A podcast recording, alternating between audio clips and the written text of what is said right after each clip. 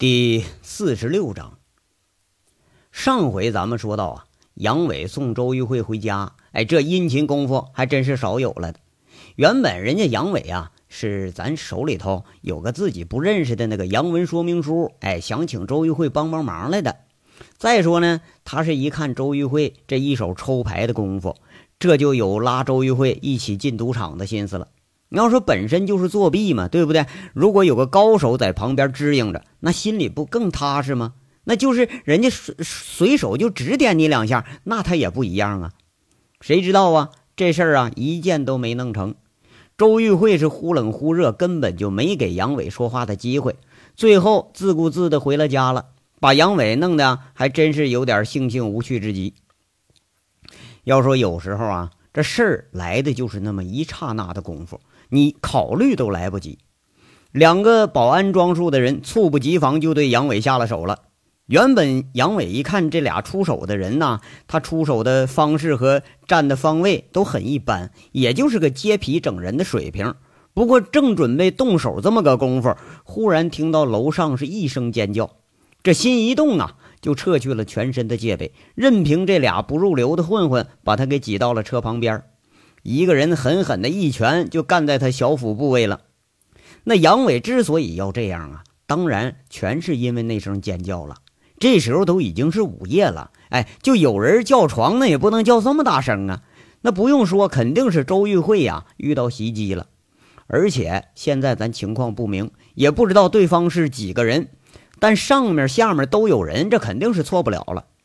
如果说这里动手啊，那肯定得把上面人就给惊动了。杨伟就刚刚一琢磨的时候，就硬撑了，挨了一家伙，像一个普通人一样软软的蹲在车旁边。俩保安一看杨伟这个样，估计一看啊，这是个普通人，一下子就放松了戒备。那没动手的那个高个很蔑视的看着杨伟，一脚就踹在杨伟的膀子上，蹲着的杨伟啊，又给踹的一屁股坐地上了。就听那高个儿啊，公鸭子似的嗓子问着：“叫啥名儿？啊？呃，武武立民。”杨伟想都没想啊，脱口而出就是假名。一说这就说出了小武这么个没名气的主。刚才那女的是你什么人呢？呃，老板，我我给他开车的。这杨伟啊，是那瞎话从来他张口就来。他妈的，嗯算你不走运了啊！撞枪口上了，那高个子看杨伟这一副穷酸相啊，就是又踢了杨伟一脚，就没下文了，根本就没把他当成威胁。再看他那一副畏畏缩缩的窝囊样，便差不多认同他说这话了。那小个看着公鸭嗓的问：“怎么办呢？”等等，我问问东哥。那高个啊，说着就拨了个手机号。杨伟听着他背过身，小声说：“东哥。”那女人还有个司机在下头呢，咋办呢？啊，跟着好像是听到指令了似的啊。他们在那说说话啊，过老半天，这个大高个转身说一句：“那个啥，东哥让把这小子给带上去。”不是大大哥，我可跟他一点关系没有啊，这这不关我啥事儿啊。杨伟一见这俩人拖着自己要上楼，他心下就一喜。不过嘴上还是一副惶恐的口气，在这哀求着：“你他妈的让你走，你就老老实实走，哪那么多废话呢？”这小个子把杨伟啊拖站起来了，一脚踹在杨伟屁股上。杨伟踉踉跄跄走几步，刚到这个楼门前，楼门砰的一声就开了。看来啊，杨伟预计的是没错，这里应外合呀，这是。如果刚才对下面的人痛下杀手，现在这楼道门呐，估计就很难进去了。咱说说三零二室周玉慧的家里头，这是一个一百八十平方的高档住宅，月租四千块钱。外界呢，跟这地方叫说白领公寓，这也是在凤城啊，算是小有名气了。不过这个装饰很讲究的房间里头，现在已经是乱糟糟的一团了。周玉慧并不是很多的行李已经给翻了个底儿朝天，这两个彪形大汉站在客厅沙发前面，沙发顶上，周玉慧已经被反捆着手半躺着，地上几缕断发那是给揪下来的，两个脸蛋啊红红的几道手型，那不是酒劲儿，是刚才呀刚要喊，让人揪着头发左右开弓扇了几个耳光，那嘴角上沁出了一丝血来，脚上的鞋呀也丢了一只。几分钟前还高傲无比的周玉慧，现在这时候那可真是狼狈无比了。事实上啊，从一进门被偷袭开始，这周玉慧已经把全身的酒劲儿啊早都给吓醒了。周玉慧是真后悔呀。那刚才为啥不把杨伟给引上来呢？是不是引上来，或许就不会发生这样的事儿了？自从得知张东猛被人给打断了四肢，周玉慧虽然是心下害怕，但一直呢还是抱着侥幸的心理。或许张东猛没有说出自己的事儿，或许呢高玉胜根本不知道世界上还有自己这么一个人。不过呀，看样这个侥幸他并没有发生。屋里头已经被翻的是乱七八糟了，两个人也不知道在那儿找着什么东西呢。自己刚拿出钥匙开门的时候，就感觉被人家捂住了嘴，给拖进家里了，连喊都没来得及喊一声呢。刚刚反抗几下，就遭到了更大的袭击。那两个彪形大汉捂着嘴、揪着头发、扇耳光，就把他拖进家，给捆起来了。要说到底，这些人他要干什么呢？一股巨大的恐惧袭来。周玉慧觉着啊，浑身悸动，甚至连脸上的疼他都感觉不到了。哎呀，他妈的，黑子，开门去！这小娘们还有个司机，别给漏了啊！那位刚才对自己下狠手的那个浓眉湿鼻的汉子说一句。那位叫黑子呢，应声摁了键，开了楼门了。你叫周玉慧啊？嗯，周玉慧点了点头。你知道我们为什么找你吗？周玉慧摇摇头。张东猛是你什么人？不认识。周玉慧的语气很冷。只听“啪”的一声，周玉慧的头蓦地偏向了另一边。这个耳光清脆响亮，劲道十足。周玉慧那半边脸呢，那是肿得更厉害了。妈了个逼的！我们能找上你的门，你以为你躲得了啊？啊！高爷手上的东西你怎么知道的？还有谁知道？这事儿你要说不清楚，今天活剐了你！那审问的汉子在这说着话，这是呃威严，那咱就不用说了啊。见周玉慧也没啥表示啊，半天侧过脸来，却是看着两眼啊，如同毒蝎子一般，怒视了一眼，呸的一声，还吐了一口。就这神态，更是激起了施虐者的火气。又是一把揪住周玉慧的头发一甩，一个大耳光就打上去了。周玉慧就像个拨浪鼓似的，这被扔的呀，打了几个滚儿，躺在客厅的中间，头重重的撞在了地板上。哎，东哥，这他妈娘们性子还挺烈呀！那叫黑子的有点诧异。哎，你说就这么折腾哈，这周玉慧居然连个眼泪都没有，甚至连害怕都看不出来。那普通的女人，你就别说动手了啊！见着他们这样，估计那都得吓得是鬼哭狼嚎了。列个屌！一会儿把他送老史那儿去，让那群吸毒的轮他几圈，我看他还嘴硬。那个叫东哥的在这说着，这周玉慧半天根本就不吭声，一副愁眼似火，气得他呀，又是狠狠地踹了躺在地上的周玉慧两脚。那个叫黑子的呢，也不甘落后。饶有兴趣的蹲下身子，揪着周玉慧的头发呀，低头看了看，还淫笑说：“ 嘿嘿，哎，东哥，这娘们长不赖呀！哎，别便宜了老使了。完了事儿了，先让兄弟们轮两圈呗。完了，到时候再换两包黄货回来。嘿，你看，哎，这小娘们长这么白，哎。”说着呢，这黑子呲啦一声就撕开了周玉慧的前胸。那两只洁白如玉、呃一点紫的尤物一下就跳出来了，那看的黑子是俩眼一亮啊，很顺手就摸了一把，然后看着周玉慧那屈辱的眼神他是哈哈大笑。黑子，你他妈省省啊！发情也不分个地方，这人什么来路还没弄清楚呢？去开门去。东哥呀，正那个在这看着这事儿呢，俩淫货正说话的当啊，那敲门声他就响了。那蹲着的黑子起身，从猫眼一看，回头说了：“啊，是丫头他们。”随手啊就应了声，把门就打开了。周玉慧一听，他彻底绝望了，最后的一丝希望也都破灭了。也许杨伟啊，并不像传说中的那么厉害，刚刚听到说抓了司机，他这心里莫名其妙的一阵的放心。那不用说，这肯定是杨伟。在他的印象里头啊，也没见过杨伟到底有多厉害，只是觉着他最起码得和眼前这俩人他得半斤八两吧，不会像自己一样连个还手余地都没有吧。现在这一听是黑子同伙，他一下子明白过来了。杨伟啊，怕是也被这帮凶神恶煞的人给抓上来了。你要说呀，真把杨伟给牵进这件事儿里来，周玉慧也觉着有点于心难安。这边呢，东哥是根本都没当回事儿他噌的一下抽出了一把半尺长的刀，刀身是纯黑色，没有一点光泽，看样啊，这是要下狠手逼供了。周玉慧咬着牙，嘴角都咬破了，潺潺的流着血，两眼怒视着这个人，仿佛要用眼光杀了这个十恶不赦的暴徒。门口啊站着的黑子，呃，再一回头骂一句：“丫头，你快进来呀！”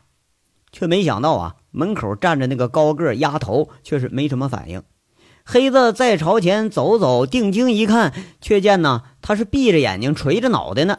这心里一惊，刚要喊，却见波那么大的拳头黑影迎面就过来了，扑通一声响，正中鼻梁。那个黑子连人都没看清楚是谁，就像一截木头桩子似的，被迎面一拳给打得扑通一声仰倒在了地上。这一拳是足够的猛，黑子感觉好像迎面撞上了一个大沙袋似的，连脑袋也是晕乎乎的了。乍逢变故。这边正抽刀拿在手里的东哥抬头一看，是个生面孔进了门了。他想都没想，喊了一句：“我操！”这手里的刀向着进门的方向是脱手而出，一出手啊，就往腰里头再去摸，枪赫然就拔在了手里。就这电光火石的功夫，东哥手里头已经拔出枪来了。他没来得及举平，便是哎呦一声，枪又吧嗒一下掉地上了，手背上。赫然插着一把短匕首，这个匕首正是丫头手里的武器。一抬头，却见一个黑脸膛的男子正血笑着，看把自己呀失了准头那个短刀从墙上给拔出来了。他手里头前后这么一转，挽了两个刀花，跟着那刀在手心就像陀螺一般滴溜溜直打转。一看，这就是玩刀的行家呀！失了武器的东哥正震惊这当呢，又听。这个黑脸汉子说了：“安大略骑兵刀，刀刃十三点五厘米，厚零点四公分，硬度五十四 HRC，净重一百九十八克。大哥啊，拜托你出来杀人，怎么用的这刀都是山寨版的骑兵刀啊？这质量太差点了。要说名枪和名刀，那是杨伟的最爱。”他一掂手里这货，就知道这是个仿制品。这个笑话呀，在这种情况下说出来，可是一点都不可笑。周玉慧此时却是做了一个令人很惊讶的举动。他看着掉在自己身旁不远的枪，挪了几下，一伸脚尖点着呀，就把枪给踢向了杨伟。杨伟笑吟吟捡起枪，很平静，很胸有成竹地看着一脸诧异的东哥，就这表情啊。就像周玉慧毫不费力地抽出来四条老 A 一般，他是胜券在握。这形势一下子就来了个大逆转。要说这杨伟他是怎么做到的呢？原本呢，杨伟装样，哎，他问题呢就出在那道呃楼门的锁上啊。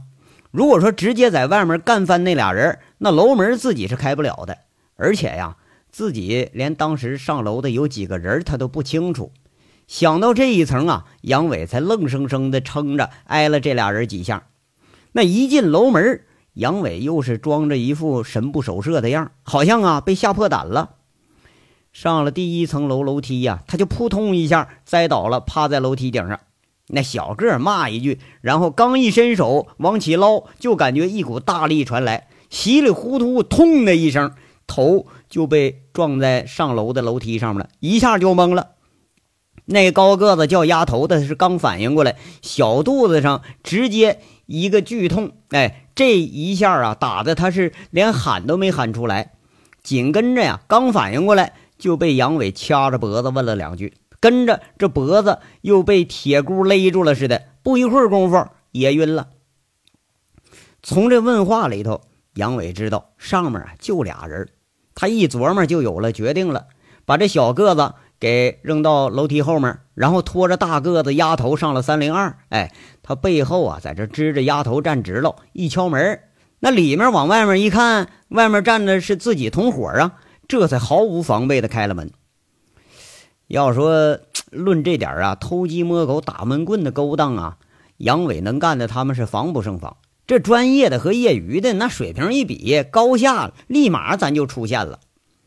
杨伟一贯于善于伪装，一贯于在不经意的时候寻找最佳的战机，这次他也不例外。已经捡起枪在手里的这杨伟，不紧不慢的走到了黑子身旁。刚刚一个迎面炮拳，这货已经被干了个半晕了。杨伟嗖嗖上下身。摸出一把匕首、钱包、手机，他再没有别的东西了。看着这货在这哼哼，直接一个手刀就给他剁脖子上，给他劈晕了。回头再看看右手受伤的东哥，却是摩挲着向沙发后面退着呢。杨伟血笑着说着：“你叫什么名啊？这手里的居然还有这玩意儿呢！”说着是饶有兴致的看看手里这枪，这是一把九二式半自动手枪。枪身很长，入手的感觉很舒服。九八年呢，正式投入使用，营级以上军官才配有这种武器呢。五点八毫米口径，二十发的弹夹，哎，这比地方警察用的那个枪威力可是大多了。在中国名枪谱上，那也算是榜上有名。当年呢，就是杨伟那档次，碰着这枪也就是摸摸的水平。你要想配一把，你资格都不够。哎，兄弟，姓金名杨东，高爷手下。大哥身手不错，你哪条道上的？那个叫金阳东的呀，呃，左右扶着自己的手，哎，他右手吧嗒吧嗒往下滴着血呢。这刀不但是准，而且劲道十足，比自己那一下子可是厉害多了。刀尖从手背直接透进了手心隔着这么远的距离，他自问呐，这本事他自己可没有。再看杨伟像卖弄似的，把那枪身上啊，这那个上盖这么一卸一装，枪在手里滴溜溜来回转，就一瞬间朝自己来了三四次瞄准击发的动作，这心里着实是吓得不轻。他真怕这货要是拿不稳了，他好再走火了啊！兄弟，我叫张西猛，知道吗？张东猛他爷爷。那你们把我孙子害成那样，我他妈能饶了你呀？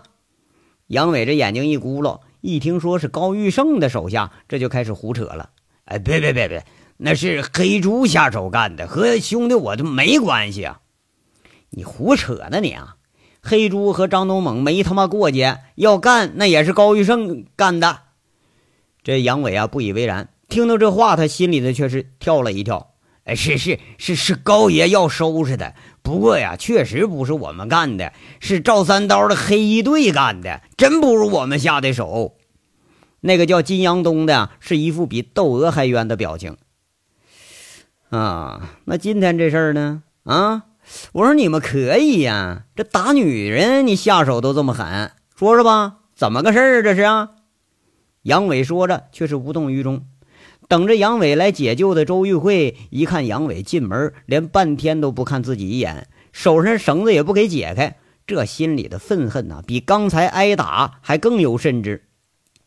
那个叫金阳东的一听这句话，他却是一愣神，闭嘴了，明显是心里一下子有了什么顾忌。这个时候啊，那是不能给他考虑余地的。深知这审问员里的杨伟骂一句：“妈了个逼的！你以为老子不发火是不敢收拾你是不是？”跟着是长腿一抬，一脚就踹在那金阳东的腹部。金阳东一吃痛就滚在了窗户边刚一抬头，这就吓了个半死。一脸恶相的杨伟，黑洞洞枪口就顶在他脑袋上，大拇指一搭保险。就听这货恶狠狠地说着：“连他妈老子的女人衣服你都敢扒！今儿啊，阎王爷开张了，多收几条冤鬼吧！你他妈撞枪口上了，别他妈怨我啊！”一股冷森森的杀气袭来，道上啊摸爬滚打多年的金阳东瞬间感觉到了恐惧，这是一种很深的恐惧，腿上冰凉一片。要是得就这么一下之下，把他那个小便呢给吓得他妈失禁了。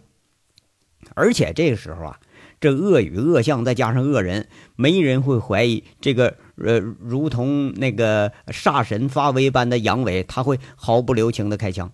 连周玉慧也感觉到了一股杀意，他闭着眼睛侧过头，虽然说这人该杀吧，可还是不忍心看到被爆头的景象。大大大哥，别别杀我！金阳东一下子吓破胆了。流氓嘛，他毕竟就是个流氓。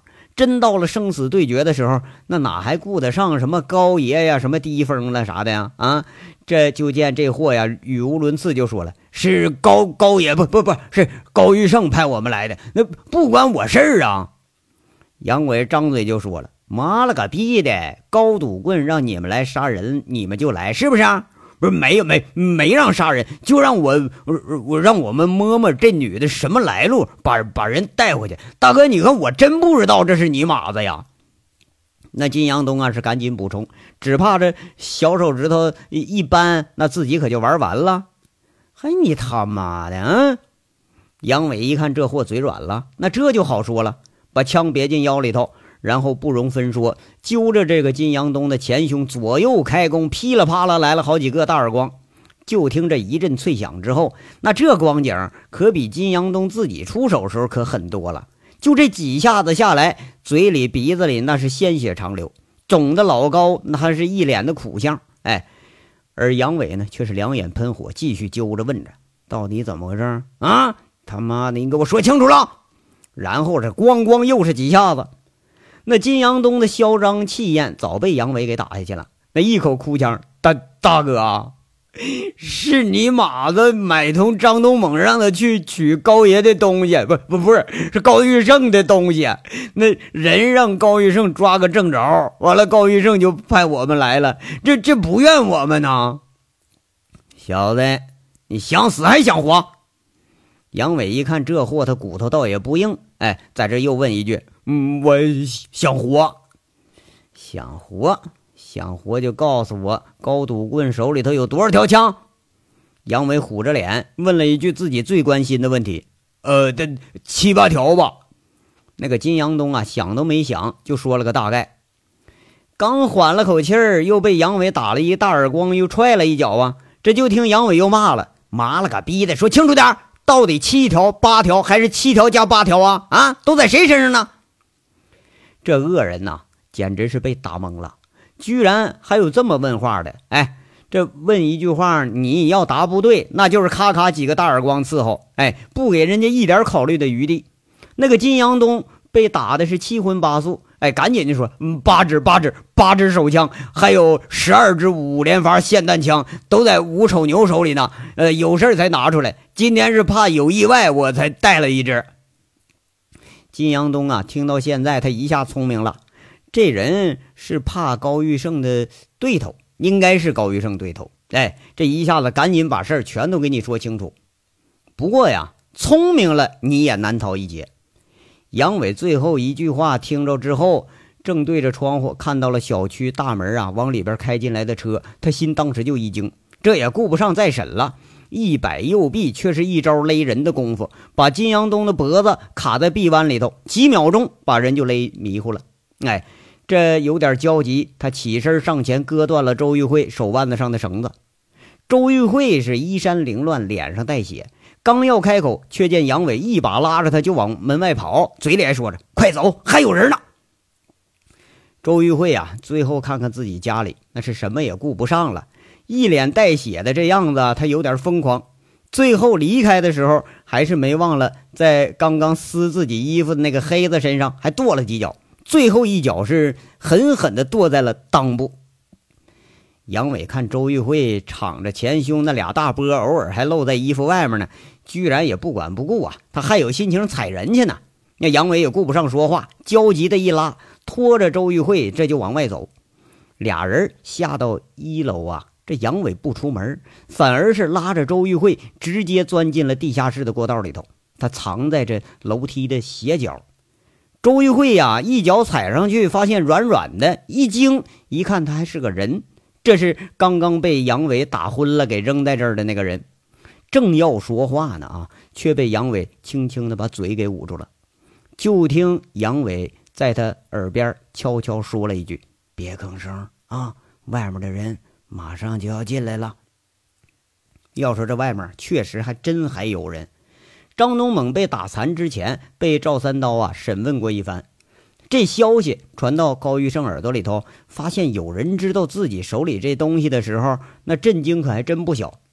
他自己可知道这东西的分量，虽虽然吧，这是个聚宝盆但同样也把自己那个命给挂这顶上了。哎，然后再安排说抓这个不知来路的周玉慧的时候，小区里外动手的这一波接应的一波，后面接应的车子。把回小区的这个话呀传过来，半天也没见着人啊，这就有点着急了，直接开车冲进来了。车里头坐着的，赫然就是一头长发的史更强。这楼门它本身就是开着的呀，那杨伟啊，他是准备逃跑，专门把门给打开了。史更强带着四个人，想都没想就冲上楼了，和藏在一楼的杨伟他俩正好是堪堪错过。此时，杨伟拉着周玉慧正躲在一楼的楼梯背后呢。听着几个人冲上了楼，杨伟低喝一声：“轻点声，出去上车。”这一辈子都没经历过这等惊险的周玉慧是一言不发，心里紧张的咚咚直跳。不过还是很听话，跟在杨伟背后。杨伟拔出军臂，朝着后面开来那辆车的轮子上给扎了一刀。那哧哧的轮胎开始漏了气儿，这才轻轻上一上车。上车之后，低喝一声：“坐好了。”周玉慧倒是难得的冷静。杨伟这一打着火，连车灯都没开，直接就冲出小区去了。哎，强哥，强哥，跑跑了，跑了！周玉慧家里头啊，门口躺着一个，屋里躺了俩。呃，这一个人啊，四下搜搜的，这混子一看，哎，那辆白车居然开动了，他惊讶的喊了一声。史更强到了窗口看看，这功夫就只能看着一个残影了。再看这屋里这仨人，悻悻说一句：“他妈的啊，算了，有名有姓的，他跑不到哪儿去。一会儿还得干正事呢啊，别追了，把这个东子他们几个给带回去。呃，别到时候这小娘们一报警就麻烦了，利索点啊，快走。”史更强倒也挺老道，安排几句。看着这屋里这景象啊，他也有点后背发凉啊。凤城居然还有这样的人物呢！啊，这金阳东的飞刀在道上多少也是有点名气，今天居然会被人家用刀扎了自己的手了。还有啊，这四个人那都是算得上高玉胜手底下叫得响的人物，案底比自己的都厚。哎，却没想到今天糊里糊涂就栽在这儿了。这他妈的啊，这娘们从哪儿冒出来的？这他妈的还能是个硬茬？史更强摸着屋里躺着这仨人，学过搏击的史更强啊，粗粗这么一看，都是被重手给打晕了。这心里的震惊却是更大了一点。正在们琢磨着那个掏出手机来呢，想要看看刚接着这短信，就听史更强喊一声：“快点，快点！臭蛋那边动手了！他妈的，都利索点